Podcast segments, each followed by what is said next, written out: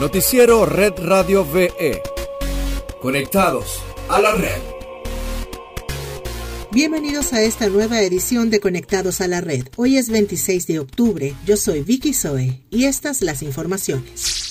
En Venezuela, el gobierno bolivariano inició los trámites para la certificación y registro del inédito hallazgo que puede ser la cura universal contra la COVID-19. De acuerdo al adelanto que la comunidad científica ha dado en torno a la sustancia, se trata de una molécula denominada DR10, impulsada por el gobernador del estado Carabobo, Rafael Lacaba, y sobre la cual trabaja el Instituto Venezolano de Investigaciones Científicas, IBIC hemos formalizado ante la OMS este estudio para dar inicio a los trámites internacionales que corresponden con miras a la certificación y el registro de este hallazgo tan importante y de trascendencia. Así lo informó la vicepresidenta de la República, Delcy Rodríguez, quien celebró la reunión entre la representación del Gobierno Nacional y el vocero de la OMS, Paolo Baladelli.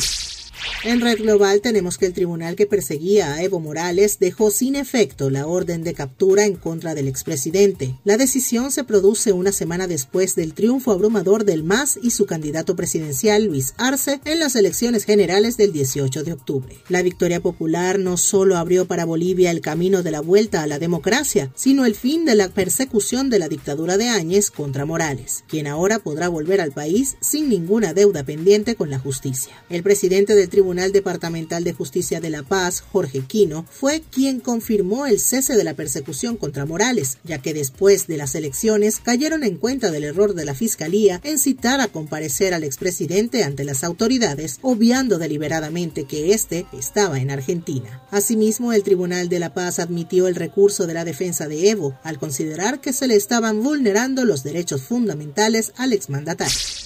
Y para finalizar, te contamos que la NASA confirmó este lunes que encontraron abundante agua en la Luna, la cual podría servir para abastecer las necesidades a humanos en futuras misiones al satélite. El hallazgo fue realizado por el Observatorio Estratosférico de Astronomía Infrarroja, SOFIA por su sigla en inglés, telescopio a bordo de un avión modificado Boeing 747SP. Nuestro observatorio SOFIA ha detectado por primera vez agua en el lado de la Luna iluminado por el Sol.